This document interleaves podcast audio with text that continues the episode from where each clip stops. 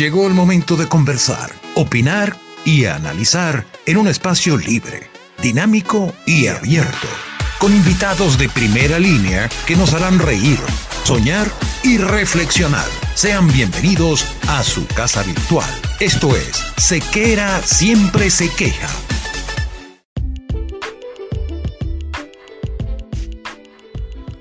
Vestir bien no es casualidad, es cuestión de actitud. No podemos dejar en manos inexpertas el cuidado de nuestra imagen.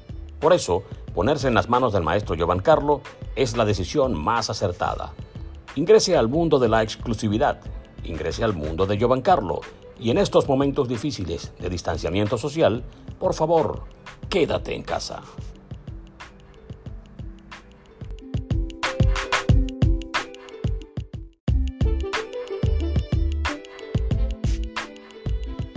Si buscas electrodomésticos modernos y elegantes desde la comodidad de tu hogar, Baco es tu mejor elección.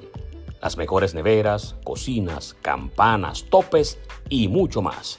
Con servicio técnico en toda Venezuela.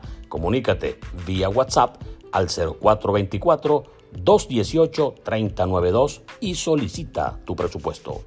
Baco, una obra de los dioses.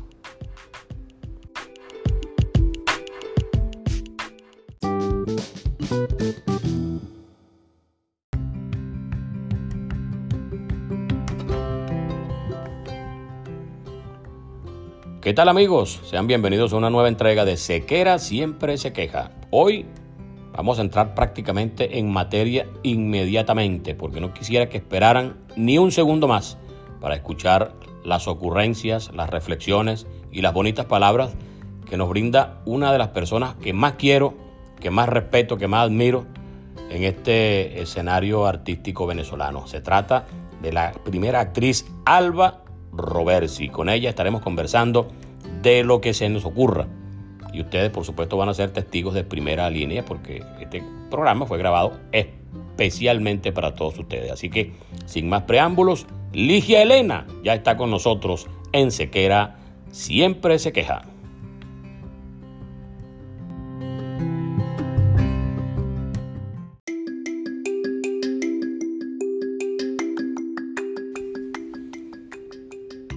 Llegó el momento de nuestro invitado especial en Sequera Siempre se queja.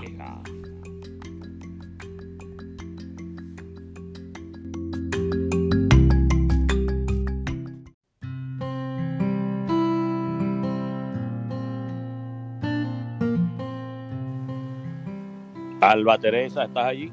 Estoy aquí, amor mío. Bueno, tú siempre has estado realmente, por eso es que Por eso que estoy contento de que finalmente llegaste a Sequera, siempre se queja. Qué maravilla, qué maravilla. no juegue, pero las ganas siempre han estado. La cosa es que el tiempo y la diferencia de horario es una cosa de locos. Bueno, pero estás trabajando bastante en esta época en la que todo el mundo necesita trabajar, que es importante. Porque, Chacho, es una bendición. Mucho desempleo y, mucho, y los gastos no se paran. Por más que haya pandemia, lo que tú quieras, hay que seguir pagando. No, y más en este país. Bueno, Albita, qué bueno que estás. Eh, yo, pensé siempre, bueno, Alba es una de las primeras, pero es, una de las que más trabaja y es la que más ha costado que esté libre. Parece mentira, ¿verdad? Parece mentira, pero bueno, no importa. bueno. porque para los que nos escuchan, Alba Teresa Roberti Kay, eh, tenemos muchos puntos en común. El primero y elemental es el amor que nos tenemos y el amor que le tenemos a tu esposo, que eso es lo máximo de la, de, la vida. De la bolita, de la bolita del mundo. Y hermano Peduche, una de las personas que yo más quiero en el mundo, porque bueno, es de más buena gente y se desmaya. Es verdad, y él también siente lo mismo por ti y te extrañamos como no tienes una idea en estas tierras lejanas. Sí, bueno, ahora estás viviendo en, la tierra que construyó Boxy Siegel, por allá en Las Vegas. Sí, Señor, estoy aquí, mi vida, en este desierto, en este piedrero. La ciudad del pecado. ¿Han pecado mucho en La Vega ustedes? No, hombre, tú sabes que además nosotros no jugamos ni pico pico. Y menos ahorita, en esta época en que, bueno, nada, el, tema de los casinos, pues está un poco álgida la vaina. Y entonces están abriendo los pelo a pelo, tú sabes, pero nosotros afortunadamente eso no nos ha mortificado mucho porque como no jugamos nada, Este, pero sí hace falta de repente lo de los shows, ¿no? Pero desafortunadamente es una de las pocas cosas que, que, van a abrir, o sea, están abriendo lo que es el casino como tal, pero el hotel y los shows, el de entretenimiento es lo último que, que van a abrir aparentemente como para agosto, septiembre, algo así. Sí, pues, la gente cree que los artistas no comen. y, hacemos otras cosas también que también piensan que no lo hacemos. Ciertamente. Bueno, decíamos que teníamos muchas cosas en común, aparte del cariño y el amor y la, historia con, con Peduche. Eh, nacimos en el mes de agosto los dos. Tú naciste en el 14, yo nací el 29. Así es, mi niño. Te gusta mucho leer, te gusta mucho el arte. Compartimos nuestro amado Puerto La Cruz. Oh, cómo no, cómo no, cómo no, tierra la que extraño tanto, Luis. ¡Ah! Mira, una de las cosas por las que yo quisiera regresar a Venezuela, si Dios quiere, en un mediano plazo, es regresar otra vez a mi terruño, ¿sabes? Em, yo tengo mi casa en Caracas estacionada como que sí, ¿sabes? Estacionada en el tiempo como que voy a regresar mañana. Pero como la casa de los espíritus. Exactamente, se quedó estacionada en el tiempo con todas mis cosas personales, con todas mis, mis cositas, mis recuerditos. Pero no voy a vivir en, Caracas cuando regrese, voy a vivir en Margarita. Este, mm, el oriente me llama, pues yo creo que el calor de la tierra del oriente, esa cosa bella que tiene el oriental, pues que me ayuda a mí mucho también a crecer en la provincia y me ayudó mucho a mí en cómo soy, en cómo trato, en cómo me comunico con los demás. Creo que forma parte importante el hecho de haber crecido en Puerto La Cruz. En este caso voy a vivir en Margarita, pero oriente al fin. Tú estudiaste en el, en el, Madre, en Rosamola. Yo estoy en, el, en, el, Madre María Rosamola, sí. En la, en la última promoción de ese colegio fue en el año 78, la de nosotros, y después de allí cerraron esa, esa sede del, de la Consolación. Ese colegio pertenece a la, la congregación de la, de la Consolación. Y ese fue el último y convirtieron el, el, ese ese colegio lo convirtieron en un hotel, que es hoy día el Hotel Racil, una cosa espantosa que montaron arriba de la estructura del colegio. Oye, bueno, pregúntale a Peduche cómo hacíamos cuando llegábamos con la gira al Hotel Racil y, e individuos como John Carrillo, por ejemplo, que mide cerca de dos metros, no se podía bañar. Hay que bañarse por partes. Porque tú te, agachabas para que te llegara la regadera a la, cabeza y después subías un poquito para el pecho y después llegaba fácil a la cintura, pero era, era todo un show cuando había ascensor y nos tocaba el piso 18. Otra, esa era otra. Ay, pero estaba súper bien ubicado en pleno Paseo Colón, una maravilla. Sí, claro, claro. Y hablando de esas cosas, bueno, de tantas cosas que hemos compartido, el amor por Flor, tu mamá, qué oh, linda, tu mamá, que la recuerdo con tanto cariño. Y que yo, yo me siento bien cuando yo, cuando yo recuerdo a tu mamá, porque yo, yo recuerdo que yo la hacía reír mucho. Entonces eso era algo como que a la edad que ya tenía, cuando ya la conocí, estaba mayor, Sí. Este, ella a veces tú me llamabas para decirme, dile algo a mi mamá que, que necesita reírse. Entonces ella decía cualquier barbaridad, entonces la pasada dos horas riendo. Ella moría contigo, le fascinaba compartir contigo y yo te agradecí siempre la manera como la hacías reír y cómo la divertías con tus ocurrencias que son siempre tan geniales. Ella te quiso mucho, te quiso mucho y desde arriba te cuida, te lo puedo asegurar, porque sabe además el amor tan grande que nos une a nosotros, a nosotros tres, bueno, por supuesto, y con Carmen, pero esa amistad que tienes tú con Richard, que heredé yo afortunadamente, pues bueno, también de alguna manera le heredó mi mamá cuando estaba en vida y compartió contigo. Ciertamente. Ahora, ¿cómo dices tú, o cómo decides, en qué momento de la vida dice Álvaro Roberto, bueno, yo me voy para Caracas, porque yo no quiero más estar en Puerto La Cruz por ahora, yo quiero ser artista, yo quiero ser periodista. ¿Cuál privó primero para que tú te dirigieses a Caracas? Mm, bueno, no, me gradué de bachiller y fue cuando dije, bueno, vamos a la capital a buscar fortuna, pues. En ese momento yo me había metido en la escuela, en la, en la católica, a estudiar en la escuela de, relaciones industriales, nada que ver. Yo le pregunté a una pana mía con la que yo estudiaba ahí en la Consolación, a Caterina, le digo, ¿qué has estudiado tú? Voy a poner relaciones industriales, ah, yo también. Entonces no tenía ni idea qué era realmente lo que yo quería estudiar. No tenía claro cuál era el horizonte, a dónde quería llegar. Mm, no, todavía no le daba el clavo hasta que llegué a la Universidad Católica y ahí hice las pruebas, una, una, una prueba que se hizo de teatro, Virginia Pontes y pasé la prueba y dije, esto es lo que yo quiero hacer, mi pana, yo quiero ser actriz. Y bueno, de ahí empecé y empecé a surgir, a surgir. Corrí con muchísima suerte porque me ligué a mucha gente del mundo del teatro, que en aquel entonces era el nuevo grupo que lo formaban José Ignacio Cabruja, Román Chalbó, Isaac Chocrón, este, el nuevo grupo de Caracas, que eran unas salas de teatro maravillosas en la Juana Sujo, en Alberto de Paz y Mateo. Y ahí comencé y de allí me vieron en la televisión y arranqué entonces a hacer televisión. Pero no fue porque yo desde que en Puerto La Cruz dije voy a ir a la capital a, porque quiero ejercer, quiero crecer como actriz. No, no, no, yo no lo supe hasta el momento en que hice la prueba en la católica y fue una, una bendición, una maravilla, porque desde ese momento pues todas las puertas se me abrieron y hasta el sol de hoy, que aunque no estoy activa en este momento, pues yo siento que en lo que regrese pues va a volver a rodar como siempre rodó mi carrera de manera bella y brillante y, bendecida. Ciertamente, bueno, que eh, fue una, una de esas hermosas coincidencias que, que la vida bueno, no, no voy a ser actriz y de repente, bueno, sí voy a ser actriz. Y gracias a ese golpe de timón del destino, entonces te convertiste en una favorita. Porque tú sabes que tú acabas de nombrar un, grupo importante, entre otros nombraste a José Ignacio Cabruja, un gran dramaturgo venezolano. Sí.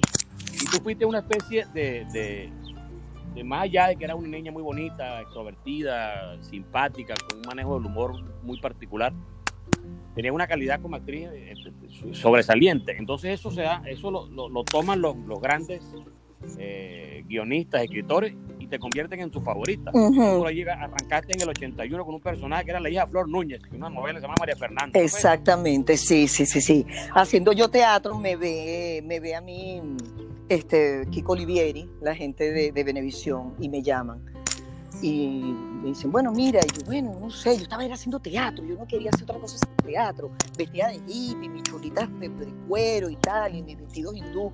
Entonces, no, no, pero que tú vas a hacer televisión, pero ay, ¿cuánto me van a pagar? Bueno, 4.500 o no, yo quiero 5.000. 5.000 y bueno, nada, y arranqué a grabar y la cosa se disparó con un elenco maravilloso y arropada por todos esos tremendos actores que, bueno, me recibieron como la niñita del consentida, porque además en aquel entonces, Luis, no entraban eh, actores, eh, o sea, de verdad que había como... No, no, era como que ahora tú tiras un zapatazo y a quien se lo pegues, vamos, vamos a hacer, tú eres actor, tú eres actriz y punto y se acabó. en aquel entonces costaba, costaba hacerte sentir, hacerte notar. Y bueno, yo afortunadamente pues entré por la puerta grande, con un personaje maravilloso, con un elenco genial, una novela que tuvo un éxito increíble y de ahí, pum, seguí, seguí, seguí, hasta que nada, hasta, hasta ahorita, hasta ahorita. Y pero sabes que hay un punto eh, de inflexión, no solamente en tu carrera y en tu vida, sino en la vida de mucha gente y en la vida de la televisión venezolana incluso, porque en el 82 viene ese gran papel que te da César Miguel Rondón en esta novela que todo el mundo a esta altura el que es muy jovencito, hasta busca ciertos capítulos en YouTube a ver si están. Es verdad. Estamos hablando de, de Ligia Elena. Oh, sí, cómo no. Basada en el tema de, de, Rubén, Blades, de la, sí, Rubén Blades, de la sociedad. Rubén Blades y, y, César Miguel son íntimos, son panísimas, panas, panas, panas. Este, y se le ocurre a César Miguel hacer la, la novela y le dice a Rubén, bueno, yo voy a hacer la historia de esta canción y bueno, efectivamente, pues, el, pero por Guillermo Dávila y por mí no apostaban ni medio.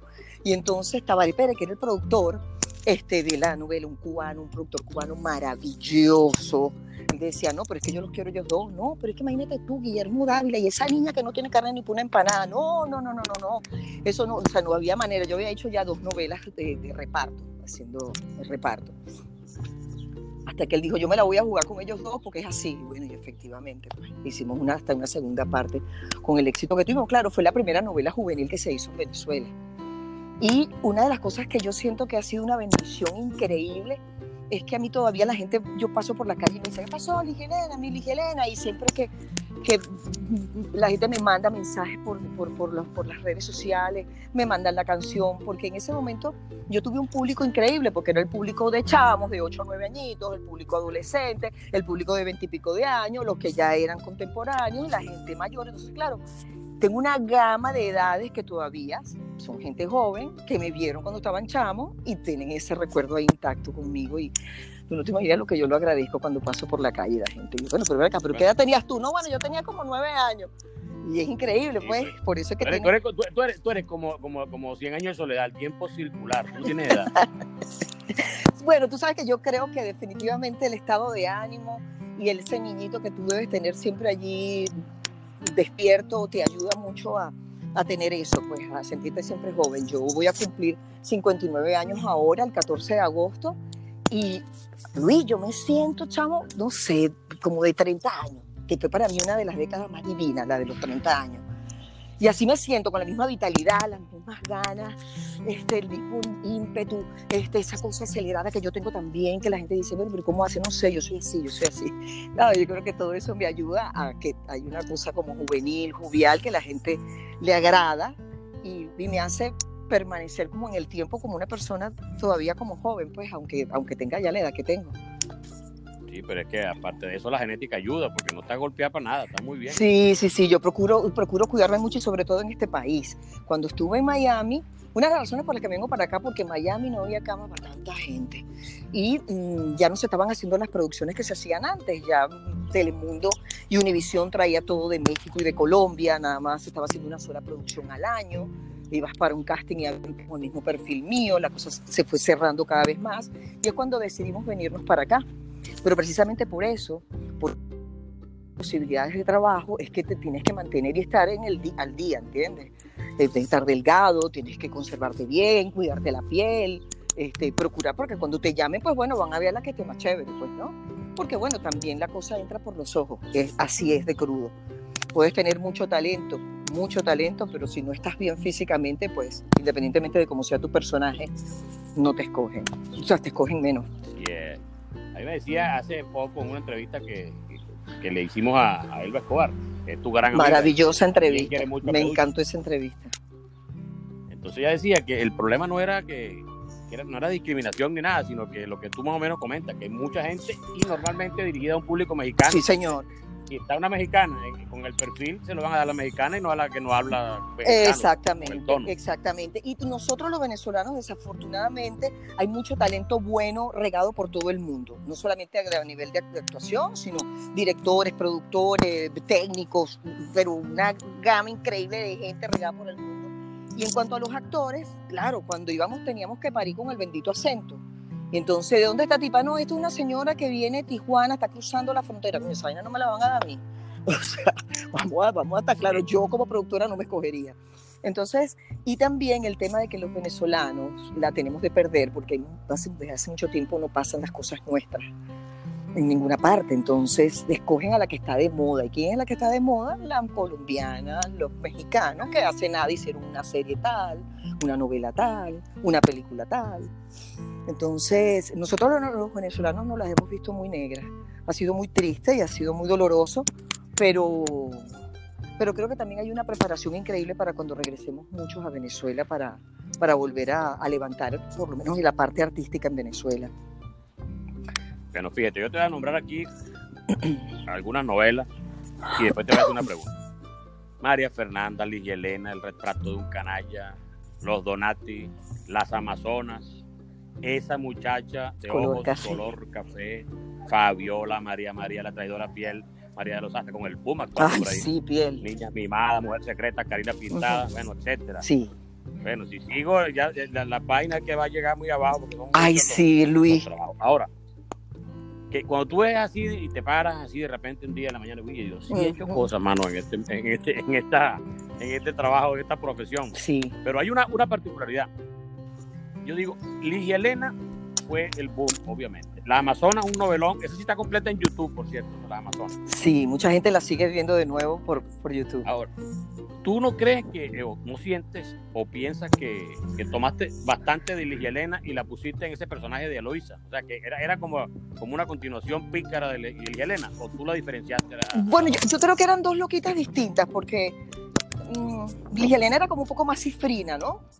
Este, y la otra era como más, era como más bohemia, más rebelde, eh, Eloísa en las Amazonas, ¿no? Pero bueno, eran dos chamas, pues, chillitas ahí jóvenes, que bueno, que, que se imponían frente a, todo lo que quería de repente el padre, en el caso de, Miro Lizarraga, este, y en el caso de, de, Raúl Siqués, con quien ella se enfrentaba en Ligelena. Pero yo creo que sí había una diferencia. Sí, sí la había, sí la había, Luis, sí la había.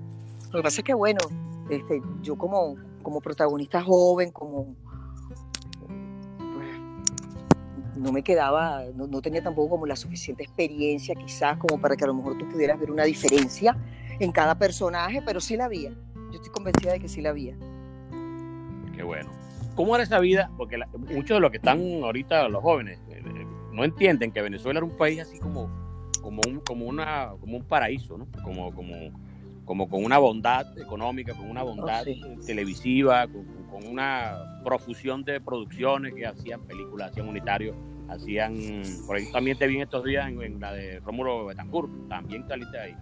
Sí, sí, sí, sí. Venezuela, nosotros vivimos la bonanza increíble, nosotros vivimos la época de oro, por eso es que duele tanto, porque el otro día hablábamos, Richard y yo, este, el gran peduche, le decía, pero tú imaginas lo que sería ahorita Venezuela, no hubiésemos perdido de vista en Netflix, no hubiésemos perdido de vista y estuviéramos compitiendo como siempre estuvimos allí en la pelea, siendo quizás muchas veces los primeros en la industria. Este, pero estoy convencida de que eso va a volver. Tú sabes que estoy convencida de que hay mucha gente preparándose, esperando el momento en el que, en el que volvamos todos a reconstruir a Venezuela.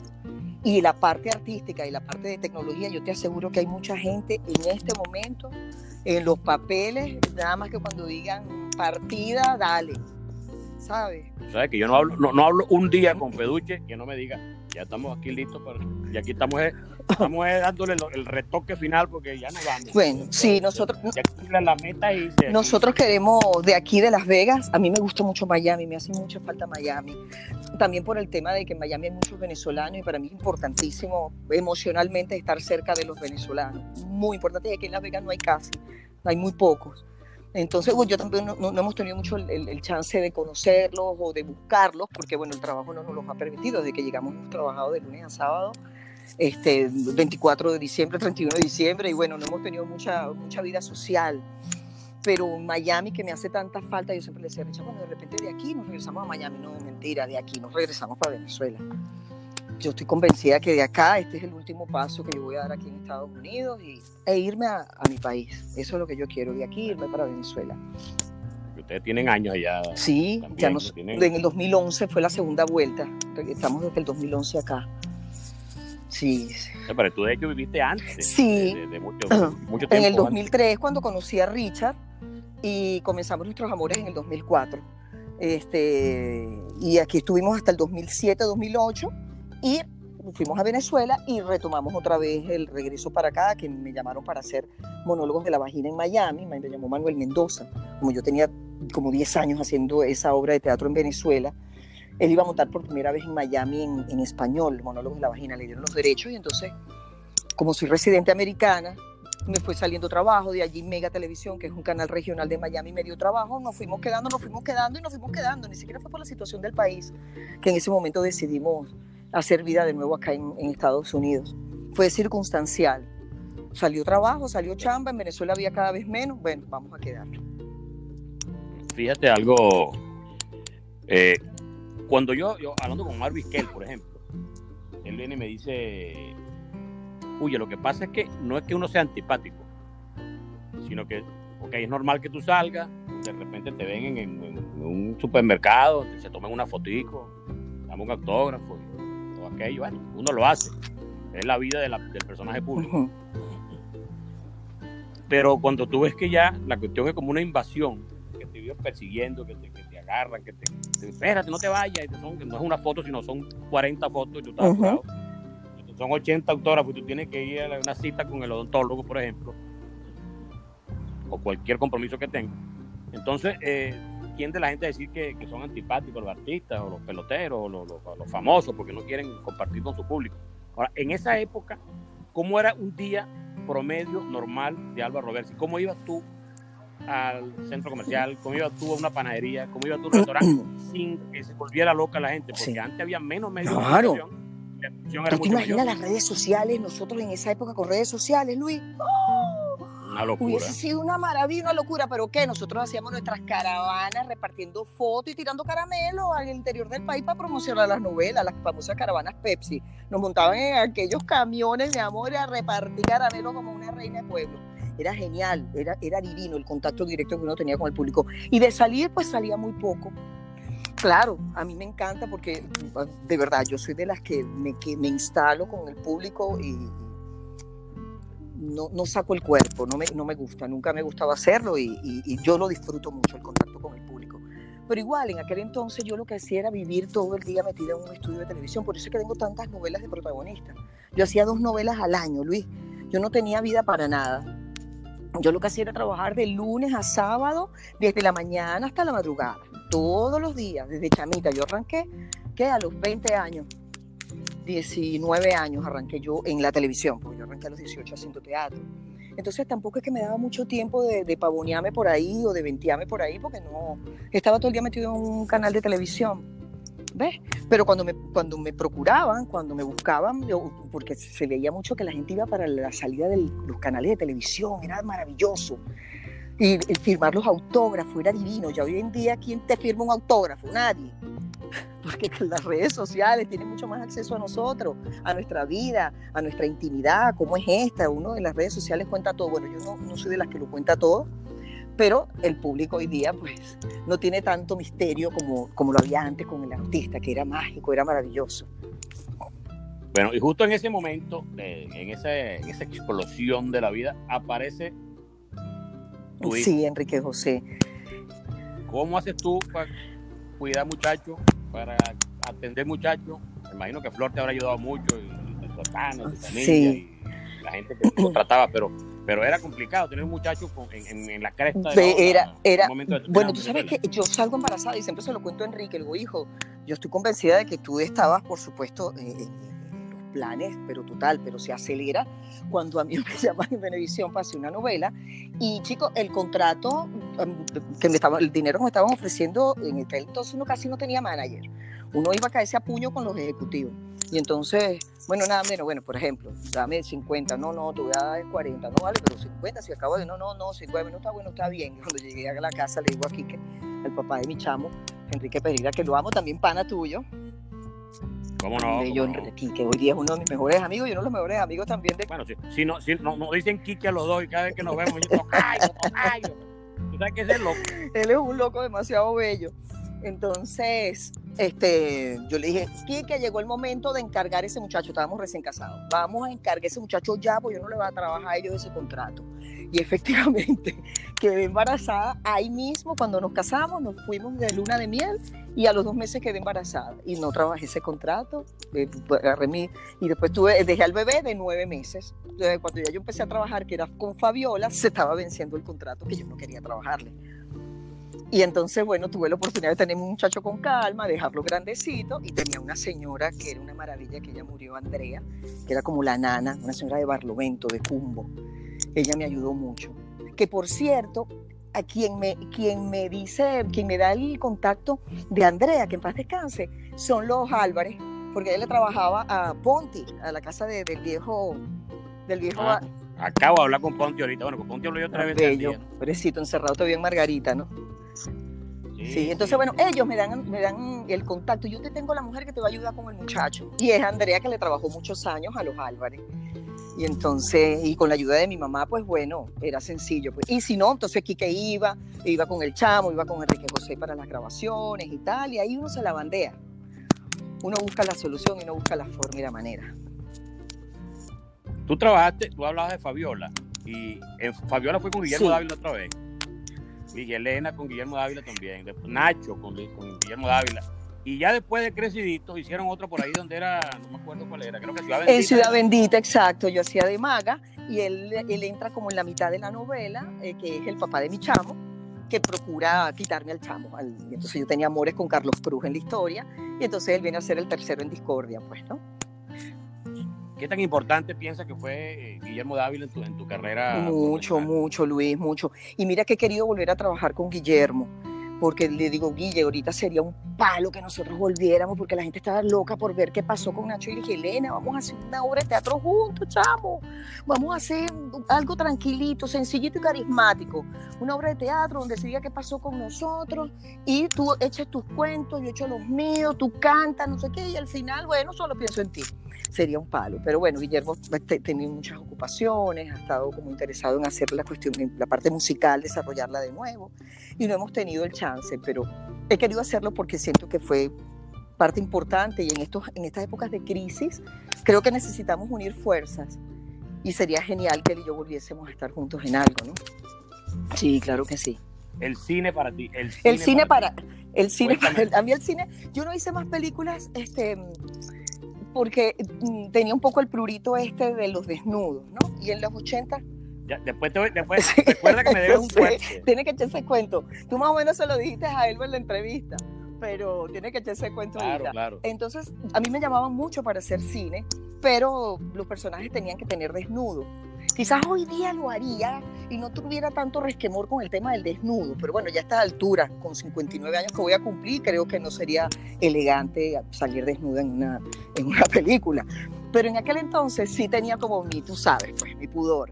Entonces rechacé muchas, muchas, muchas películas. Entonces creo que hay ahí una piedrita en el zapato con respecto al, con respecto al cine nacional. Me hubiese gustado hacer mucho más cine. Y bueno, nada, La Gata Borracha, que la vio todo el mundo, entre los cuales estás tú, este, que lo fuiste a ver. ¿Tú lo fuiste a ver? ¿Fue un autocine? No. No, no, yo te he hecho el cuento ahorita porque me he debido, porque, porque yo, vengo y teníamos unos panitas. Entonces, ¿sabes qué? Ya había estado la, la, la un precedente parecido con el pez que fuma, Así, en un bar, en una cosa y tal. Bueno, de hecho, de hecho dirigida por, Román Chalbó, que más o menos lleva esa línea. Por Román Chalbó. Entonces, bueno, ahí siempre hay acción, algún movimiento, y no estaba muchacho. Entonces, vengo y le digo yo a mi hermano Leonel Roque, brother, mira, si a ver esa película, este, uy, ahí está esa chama, la... no, no, sabe qué sale ahí, caballo, vámonos entonces uno va de, de, de, pasada, de necio, de muchacho, eh, vamos a ver la película, pero como uno está eternamente limpio. Entonces, para, poder comprar aunque sea cotufa, pues, vámonos caminando para, para, el cine, compramos allá y nos venimos caminando. Entonces, nosotros fuimos desde, los Chaguaramos hasta la, Plaza Venezuela caminando, que tampoco es que tanto, pero sí es lejito. Hoy en día, Exacto. Entonces, nos fuimos caminando, vimos la película y, está, y uno fui emocionado. Ahí viene, brother. Nada. Ahí está, llegó, llegó, llegó al cuarto, marica. Ahí viene, ya está en Baby caballo. Ahí viene la papa, ahí viene la papa y resulta que nada. Nada, chico, nada. O sea, no se vio nada. Y yo dije, no vale. Yo ah, no, y cuando nosotros nos conocimos, recuerda que tú, me acuerdo clarito que me dijiste, mira, tú me debes a mí un fuerte, me debes mis cinco bolívares, que no vi nada. Y como lo veo muy fuerte porque no enseñaste. Sí, tú sabes que cuando Román me llama para hacer esa película, tenía también sus desnudos, porque ella era una prostituta, pues. Y yo le decía, ay, Román, yo no me voy a desnudar. Bueno, ahí vemos cómo solucionamos para que no se te vea nada.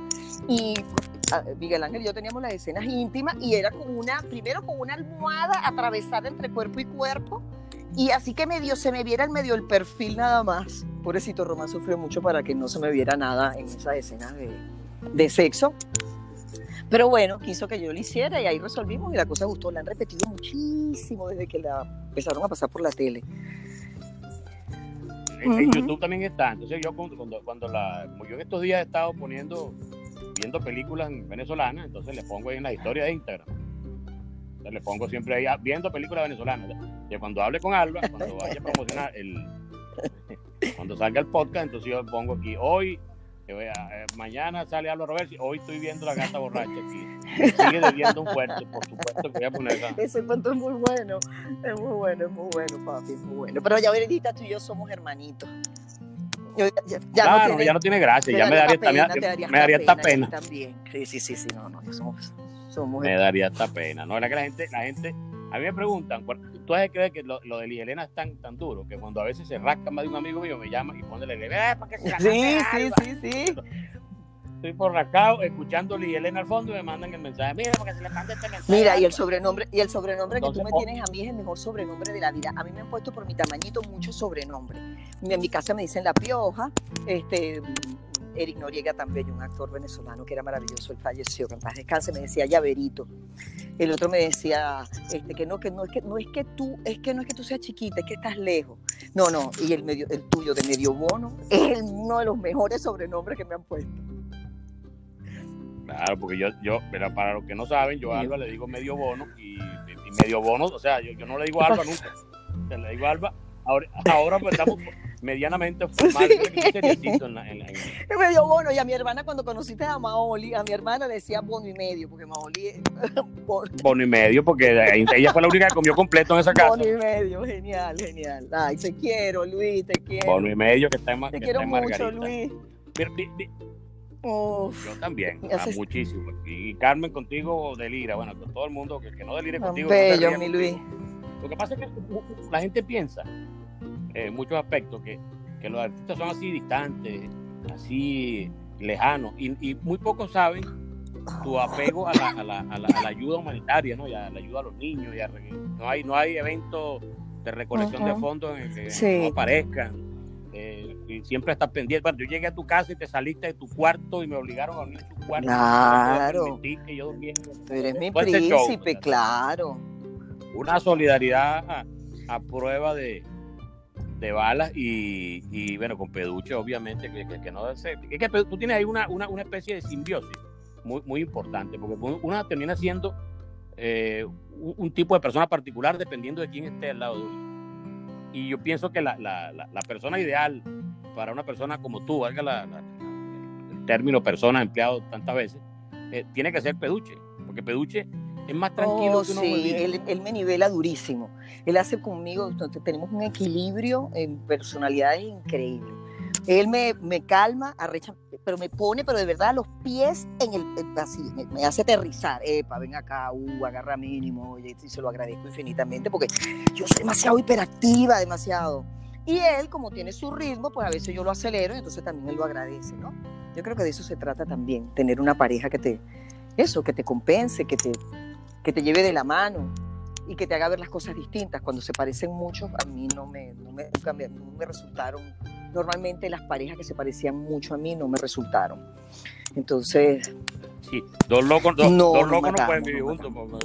O dos locos, o dos achantados. Sí, sí, sí, eso es lo que pasa con Richard, que ya tenemos que 15, más de 15 años tenemos ya juntos.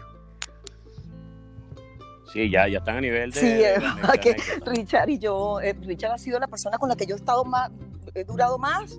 Dice, Richard, tú eres una maravilla. Porque no, no, no, son hermanos. Se cambian, se cambian, los apellidos. No, y además que es un compañerazo de vida. Esto, esta, esta, esta aventura, como me dijo a mí Carolina Perpetuo que la viera, cuando te vayas a Las Vegas, velo como una aventura. No lo veas como un sacrificio, y es verdad. Carolina, que siempre tan sabia con sus cosas, me encanta la Perpetua. Este, y una, hacer esto de venirnos a Las Vegas tenía que ser con una pareja con la que yo me llevara estupendo. Si tú no tienes esa complicidad, y te llevas bien y hay un amor infinito en, con, la otra persona, no puedes hacer este cambio tan brusco que hicimos nosotros para estas tierras. Es otro ambiente, es otra, eh, otra vida, otros caminos, otro rumbo, otro clima. No tenemos amigos. Este, estamos todo el tiempo trabajando juntos y para eso poder lograrlo y que haya armonía, tiene que, tienes que llevarte definitivamente bien, pues no ser cómplice definitivamente de tu pareja, ¿no? Eso es lo importante.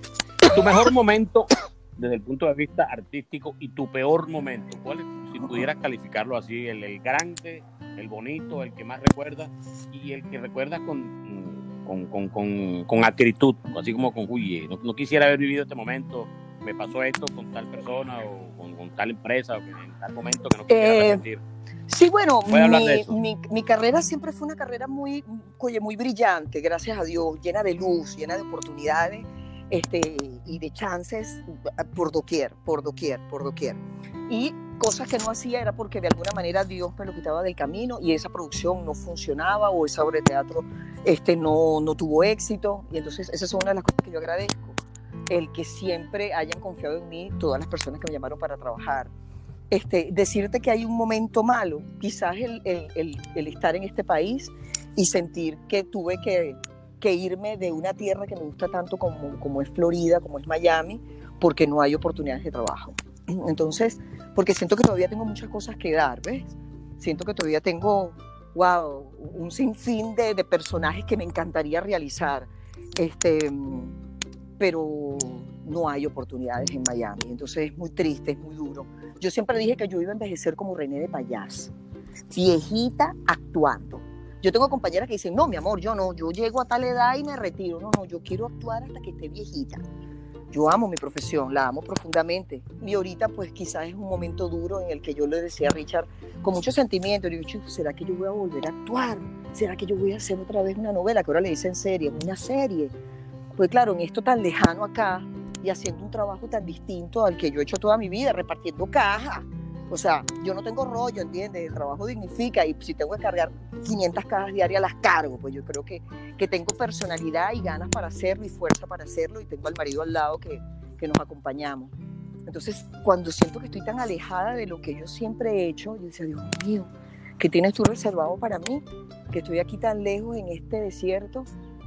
¿Será que yo voy a volver a actuar? Entonces tengo como esa, esa nostalgia, tengo como esa incertidumbre, tengo como esa, esa ansiedad de saber qué va a pasar. Una de las cosas que quiero hacer aquí es hacer microteatro, montar el microteatro que está en Miami, montarlo acá en Las Vegas. Pero ahorita con este rollo de la pandemia, ¿quién va a estar pendiente está yendo para un show, para una cosa, para una obra de teatro? Y mucho menos por un, dentro de un contenedor, que es donde se hacen los microteatros. Entonces, es un poco eso. Ahorita lo que tengo es ansiedad, es ansiedad de, de volver a estar en una tabla, de volver a estar frente a una cámara de televisión. Pero bueno, los tiempos de Dios son perfectos, Luis, y por algo nos trajo para acá. Ciertamente. Tan especial eres tú que eh, hasta me hiciste escribir un libro y, y cuando lo decidí publicar los gustos, ahí me, di cuenta de que todas esas microteatros... Sí, señor, mi amor. De hecho, está ahí en, en Amazon, están. Entonces, eh, en el prólogo digo así, algo así, es escrito para la actriz Alba Roberts. O sea, como cinco micro, cinco obras Tan bello, mi amor. Algo así. Están, están, en Amazon. Cuando tú medio bono, medio bono, ve desde afuera la carrera de Alba Roberts, ¿cuál te gusta más? ¿La de Elena, la de Niña Mimada, la de Ciudad Bendita, la de María en Alquiler? ¿Cuál te gusta? ¿Cuál Ay, me gusta mucho María, este, me gusta mucho la loquita Francisca que hice con este con Angélica Pecado. Angélica Pecado. A mí sí me gustó ese personaje. Claro, Ligia Elena es todo lo que ya hemos hablado, lo que significa Ligia Elena y lo que seguirá significando en mi vida, después la proyección internacional, la cosa, la locura, papá, papá, pa, pa. bien, bello, chévere. Pero hay personajes con los que uno se divierte y uno de esos es Francisca del Valle. ¡Ah! ¡Qué buena novela! Fue la primera novela de misterio de Martin Hans y lo disfrutamos de un elenco divino, divino, divino, divino. Entonces, este, ese era un personaje que además moría como de cuarta. O sea, que había un asesino que iba matando, cha, cha, cha, cha. Y yo, cuando iban, estaban así como que cercanos, los productores, no maten a Francisca, no la maten. Y yo, no Moca, porque se acaba la gracia. Además, es un personaje tan divertido que, me, que lo he escrito tan bien y le, me dejaban improvisar y entonces me dejaban meter. La gente me decía, métele esto, dile esto. Un personaje que se, me permitía hacer lo que yo quisiera y, lo, y, el director se portó muy chévere y muy espléndido porque me, deja, me, me dejó ser, pues me dejó crear. Lo disfruté mucho. Y por supuesto las Amazonas, porque bueno, para mí compartir con Hilda Carrero la protagonización de esa novela este, y con Corina, pero en especial Hilda, porque para mí Hilda fue siempre la protagonista por excelencia. A mí Hilda me parecía tan completa, una belleza tan, tan, tan rara, tan distinta, era tan elegante y podía ser una mujer millonaria, pero también la pobre, y tenía un rostro tan particular y muy talentosa. Entonces, trabajar con Hilda, wow, fue como que la tapa del frasco para mí. Y con un personaje otra vez, con César Miguel Rondón, que bueno, ya tenía la experiencia de Erigelena y, y tenía su firma de éxito, ¿no? Sabes que esto, este podcast no tiene límite de duración porque eso, eso se lo va imponiendo la, la, la dinámica de la, de la conversa, pero para que la gente no se... No se va a fastidiar, no, se está fastidiando, si estamos aquí. Como bueno, de ti se fastidia nadie, ¿no? De, de, de mi preguntadera pero eso no importa. Yo sigo preguntando hasta que se me acaben la. No, y además esperamos demasiado tiempo para este momento, mi amor, así que dale. Si las la preguntas no se acaban nunca realmente, porque son tantas cosas que, que, pudiéramos estar conversando que, bueno, que te puedo decir.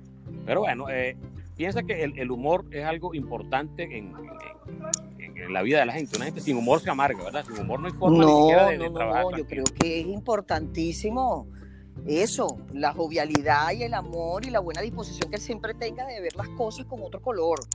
O sea, con un color bonito, con un color que te sonría, que te agrade, ¿sabes? Eh, definitivamente, igual en el trabajo, si no tienes armonía, si no tienes alegría, si no tienes risa con tu pareja, en el hogar, es importantísimo el humor. Y, a mí me encanta el humor tuyo porque tú tienes un humor negro genial. Genial. Y las cosas que has escrito tienen ese sello que a mí me encantan. Entonces sí, creo que el humor definitivamente pues está de mi lado. A mí me gusta mucho hacer comedia, me gusta mucho, mucho, mucho. Si a ti te dicen en este momento, mira Alba, eh, tienes la posibilidad de hacer lo que, lo que quieras dentro del escenario artístico que tú quieras, en el sitio que tú quieras y con la gente que tú quieras. ¿Qué, qué, qué, qué te daría como primera alternativa de ejecución? ¿qué, haría, bueno, sería eso? Me gustaría mucho trabajar en Venezuela en una serie que le den la madre a todo el mundo y que la pongan por Netflix y digan, wow, los venezolanos renacieron de las cenizas, ¿entiendes? Surgieron de nuevo de la ceniza, porque hay tanto, tanto talento venezolano regado que muchos que queremos regresar que para mí lo ideal sería echarle una vara mágica donde estemos todos juntos en un estudio, en un set de grabación y donde estén los mejores directores, los mejores actores, echándole pichón todos contra todos para, para darle otra vez a Venezuela el, el nombre que siempre tuvimos y ponerlo otra vez en el sitio que merecemos y que nos vuelvan a respetar y que nos vuelvan a admirar como siempre fue. Eso sería Tú sabes que una de las cosas más bonitas que yo he visto con, con, tu carrera es que no solamente en Venezuela la gente te, te recuerda y te, te, quiere y todo eso, sino que hay clubes de fans regados por todas partes. Entonces, que de Perú, que de Puerto Rico, que, hubo un muchacho una vez que hizo un viaje lejos para. para Oye, chico, tú sabes que antes de venirme. Este, para acá, para Las Vegas, yo lo último que hice fue microteatro ahí en Paseo Winwood, este, monólogos en tacones este, lograron reunir a siete, ocho actrices importantes, ta, ta, ta, bueno, Elba, Fabiola, este, Sonja Smith, Crisol Caraval que la trajeron de España, en fin, estábamos varias allí, este, Beatriz Valdés, y entonces, este, una chama me dice, me dice unos productores en uno de los descansos, me dice, mira, hay una muchacha de Ecuador que quiere verte, que ella viajó desde toda la noche, nada más que para conocerte. Y efectivamente, la chama se había venido con su pareja de Atlanta, nada más que para verme en esa obra que duraba 18 minutos y es, nada más me vio a mí y ya arrancaba para atrás otra vez porque el día 7 tenía trabajo. Una chama de Ecuador, bueno, en Ecuador se vieron todo lo que es Latinoamérica, Centroamérica, se vieron todas las novelas y mi público es amplio en ese sentido pero a mí me llamó tanto la atención, no, yo nada más vine a conocerte, no podía perder esa oportunidad. Y eso se lo debo efectivamente a, la trayectoria y a, cómo se internacionalizaban las novelas y donde tengo tanto público regado en todas partes del mundo, porque las novelas fueron además traducidas a tantísimos idiomas que tengo público por todos lados. En el sitio donde estoy trabajando ahorita, este, que se llama Amtrak, que es una distribuidora de paquetes, este, hay gente de Honduras y El Salvador que se quedan locos y de Perú que me dicen, sea, ¿qué hace ella aquí cargando paquetes? Entonces es muy divertido, es muy gracioso, porque además te lo, lejos de criticártelo, la gente te lo admira. Dice, oye, pero qué humildad la tuya, que eres la tipa conocida, que te conocimos en nuestros países, donde tú te metías todas las noches en tus novelas en nuestra casa, y ahora estás aquí con nosotros repartiendo cartas. ¡Wow, qué lujo! ¿Sabes? Y eso a mí me llena de mucho orgullo, Luis. Me llena de mucho orgullo. Yo pensé por un momento que, porque cuando tú estabas en tu proceso de mudanza y, unos, unos, días previos a en la parte final del trabajo en, en, Miami, entonces tú era un show cada entrega de, de paquete, la gente salía y oh, te agarraba, sí, y te agarraban, y entonces estaba y, mirando, y, y, ya, y ya reconocían la camioneta. Epa, porque por las redes sociales, esa camioneta la conozco, y viene Alba. Era muy divertido en Miami. Y yo tenía, porque quiero aprovechar ahorita para comentártelo, yo tenía la posibilidad, porque bueno, nosotros hacíamos era Amazon Flex. Éramos los drivers estos particulares que por medio de la aplicación pan sonaba y uno iba y recogía sus paquetes, entre 40 50 paquetes, pero es que aquí repartimos entre 150 y 180 paquetes diarios. El cambio de horario, la cantidad de paquetes, este, y, trabajamos con, la, con el, teléfono, la aplicación de OnTrack también está para seguir la ruta, pues el Google Maps y todo eso. No me permite meterme en las redes sociales, Luis. Entonces yo sé que estoy inactiva, la gente me lo, me lo dice, me lo manda por, por, todos lados. ¿Qué te pasó, Albita? ¿Por qué no regresas? Pero Luis, no me da chance. Chamo, no me da chance de entrar en las redes sociales ni de montar mis historias como las hacía estando en Miami. Entonces cuando quiero montar algo, ya la vaina está desfasada porque coño es otro horario la gente lo va a ver como a destiempo. Eh, llego tan cansada a las 7 de la noche que es a bañarme, comer algo y a dormir porque hay que levantarse otra vez a las 5 de la mañana porque hay que estar a las 5 y media en la chamba. Es muy loco. De lunes a sábado, el domingo. Bueno, por eso, por eso que, que nadie no, me cree los panos. Pero tú, ¿por qué haces qué ha pasado con Alba? Y dice, bueno, pues Alba está trabajando mucho. Está trabajando tanto como Te que lo juro, por mi madre, mira. Seriamente, o sea, no, había trabajado nunca tanto eh, en cuanto a los horarios así tan particulares. No, de nada, no tengo ganas de nada. Y los domingos, que me han llamado mucho para hacer Zoom, para hacer las obras estas que están haciendo ahora, este, por, por todo, por las redes sociales, y, y con, el, con el cambio de horario tampoco puedo. Porque en comparación con Venezuela tengo cuatro horas, con Miami tres horas, con la gente de España ni hablar, que me llamó Noelia Artiaga, con Catherine Cardoso para hacer mi monólogo Esperanza Inútil, bueno, que tú lo viste, para hacerlo, pero digo, pero ¿cómo hago? Si eso lo vas a transmitir también para España, cuando yo puedo en España es la una de la mañana, no funciona. Me llamó Gladys Rodríguez para hacer un programa con ella y con, o sea, con animarlo, y tampoco pude, me han llamado y el cambio de horario no me favorece y el cansancio tampoco, chamo. Entonces, a veces digo, ¿cómo regreso otra vez a las redes sociales? ¿Qué explico? ¿Qué digo? ya, ya, ya, ya, Y mira que tú siempre has sido uno de mis grandes críticos con respecto a eso. Siempre me has dado buenos consejos y me has sugerido cosas importantes que hacer en ese sentido, ¿no? Sí, vale. Y eso que me hackearon. Un chale, te bailaron con esa cantidad de seguidores que tenía, chamo.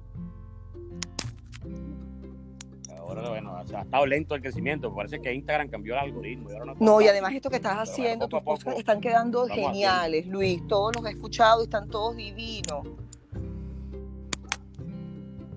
Pero no podemos despedir este podcast sin que me hable un ratico de alguna pasión que tú tienes escondida y nadie Ay, sabe. chamo, es sí. Que te encanta cocinar. Es mi locura. Yo eso se lo debo a Flora, mi mamá.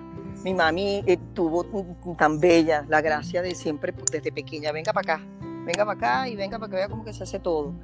Y todo lo que sé, mis inicios en la cocina, todo, pues bueno, fueron gracias a mi mami.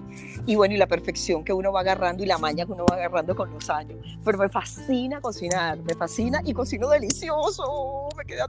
Me... No, yo, yo, queda muy yo he rico probado, todo. yo he probado Y cocino criollito, ese son de nosotros los venezolanos, que es tan, tan particular. Este, como también te puedo cocinar algo súper gourmet, pero no, nada, me voy para la parte, tú sabes, este, más de, de casita, más del día a día. Ese arrocito, esa cosa guisada, esos granos sabrosos, esos mondongos, esa sopa.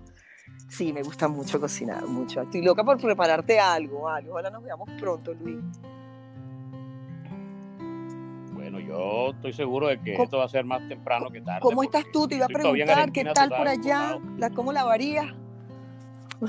Bueno, aquí, Sí. bueno, aquí no se sabe todavía cuándo. Dicen una fecha hoy, mañana dicen otra, entonces de repente eh, quieren regresar a la cuarentena más fuerte y la quieren poner como fase 1, entonces nadie sabe. Ah, otra vez, sí, así está mi se hermano, mi hermano que se vino nada. a pasar unos días también con mi sobrino en Mississippi. Yo logré trasladarlo, porque él se iba en abril, y logré trasladarlo para acá, para, para Las Vegas, y estoy aquí con mi hermano mayor preso, que no, no se ha podido tampoco mover eh, por el tema, él vive en Puerto Ordaz, entonces, Sí.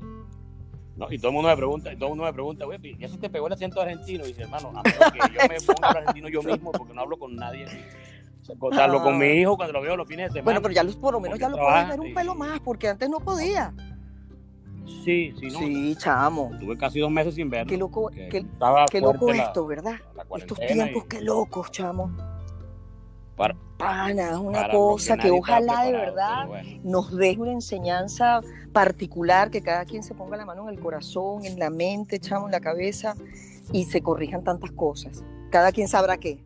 Sí, eh, algún propósito. Cada tendrá, quien sabrá. propósito tendrá y esto cada y- quien y sabrá es esperemos lo que que el ser que humano lo corregir. entienda. Ya han sacado bastantes videos y cosas al respecto, pero ya cada quien en particular con- con- en sí mismo sabrá qué es lo que tiene, qué es lo que le está enseñando esto y, y que lo ponga en práctica para el bien mayor. Yo estoy seguro de muchas cosas. Primero, algún propósito tendrá este tipo de pandemia y este tipo de enseñanzas divinas, porque si creemos y somos gente de fe, debemos entender que Dios está detrás de todo este plan, cuyo objetivo solamente lo sabrá Él, y esperemos que la humanidad pueda Así finalmente entender ese, ese tipo de mensajes. También estoy seguro de que Amén. volverás a actuar y en Venezuela. También estoy seguro de que parece ser el sueño recurrente también. Cuando le pregunté a él a actuar, me dijo que ya visualizaba era viviendo en Margarita. Oh, sí, sí, sí, sí, yo tengo mi casa además en Margarita esperándome. Sí, señor. Ya tú te adelantaste en eso. Así que pronto. Entonces, seguramente, allá te vas a Alicia. encontrar con otra actriz que vive también. Alicia Plaza vive en la misma urbanización Alicia donde Plaza, yo ¿no? tengo mi casa. Sí, sí, sí, sí.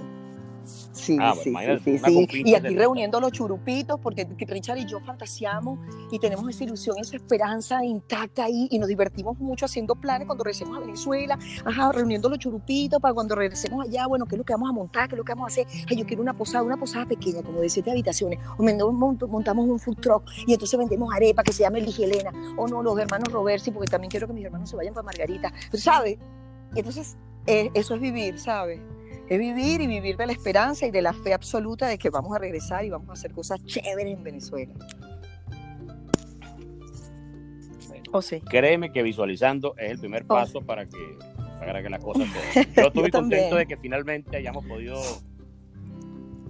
podido grabar este capítulo muy especial. Eh, vamos a sí, tratar de sacarlo lo más pronto posible porque mereces, mereces y a, todos los que nos la prioridad.